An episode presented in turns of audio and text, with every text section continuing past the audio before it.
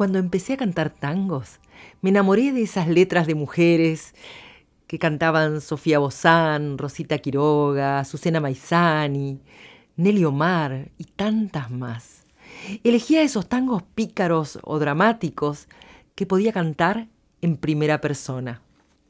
A varios de esos les escribí una historia, imaginando cómo era la vida de la protagonista de cada tango.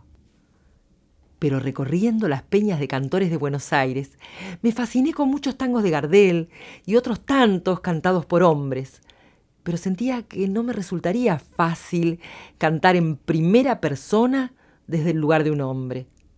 Y allí recordé los viejos cuplés de Sarita Montiel que escuchaban mis viejos en mi infancia.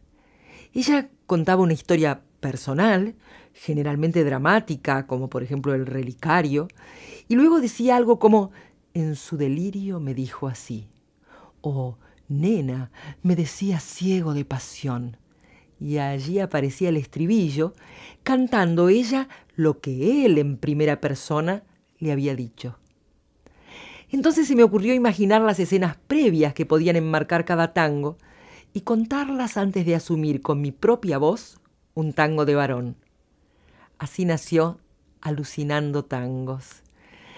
Historias imaginadas por mí de los personajes y escenarios en los que transcurrían esas letras, esas historias.